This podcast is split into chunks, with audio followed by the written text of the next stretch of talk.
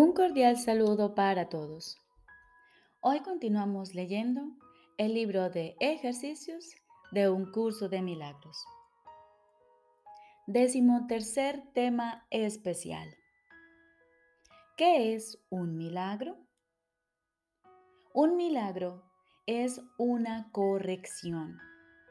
No crea ni cambia realmente nada en absoluto.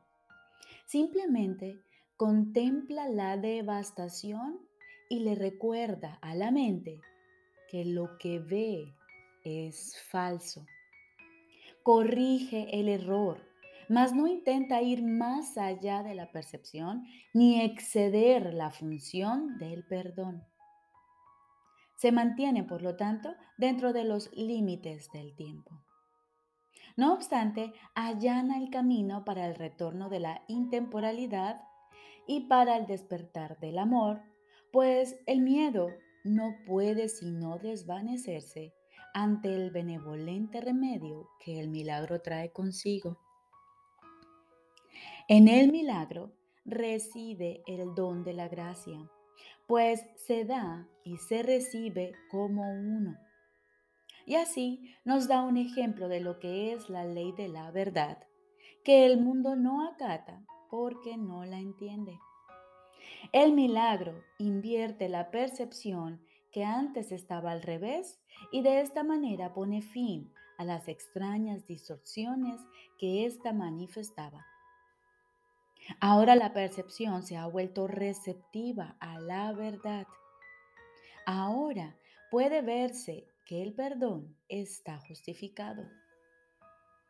El perdón es la morada de los milagros. Los ojos de Cristo se los ofrecen a todos los que Él contempla con misericordia y con amor. La percepción queda corregida ante su vista y aquello cuyo propósito era maldecir tiene ahora el de bendecir. Cada azucena de perdón le ofrece al mundo el silencioso milagro del amor y cada una de ellas se deposita ante la palabra de Dios, en el altar universal al Creador y a la creación, a la luz de la perfecta pureza y de la dicha infinita. Al principio, el milagro se acepta mediante la fe, porque pedirlo implica que la mente está ahora lista para concebir aquello que no puede ver ni entender. No obstante, la fe convocará a sus testigos para demostrar que aquello en lo que se basa realmente existe. Y así el milagro justificará tu fe en él y probará que esa fe descansaba sobre un mundo más real que el que antes veías. Un mundo que ha sido redimido de lo que tú pensabas que se encontraba allí. Los milagros son como gotas de lluvia regeneradora que caen del cielo sobre un mundo árido y polvoriento, al cual criaturas hambrientas y sedientas vienen a morir. Ahora tienen agua.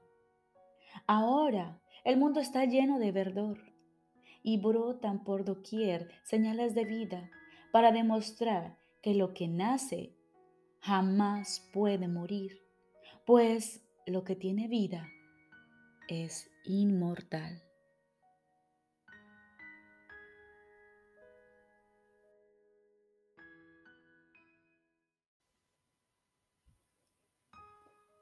Lección número 347. La ira procede de los juicios y los juicios son el arma que utilizo contra mí mismo a fin de mantener el milagro alejado de mí.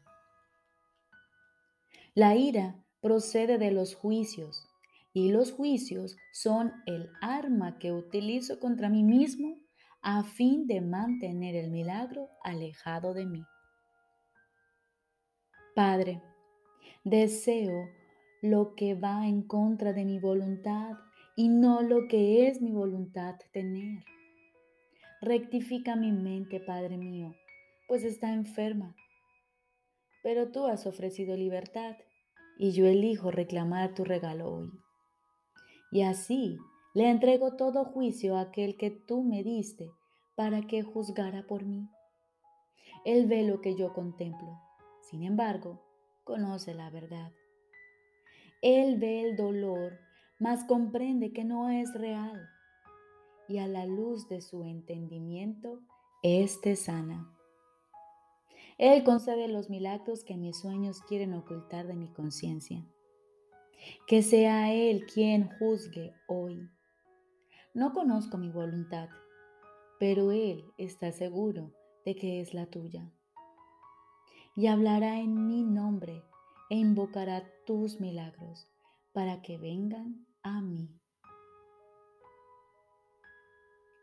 Escucha hoy permanece muy quedo y oye la dulce voz que habla por Dios, asegurarte que Él te ha juzgado como el Hijo que Él ama. Escucha hoy, permanece muy quedo y oye la dulce voz que habla por Dios asegurarte que Él te ha juzgado como el Hijo que Él ama. Estoy seguro de que Él te hablará y de que tú le oirás.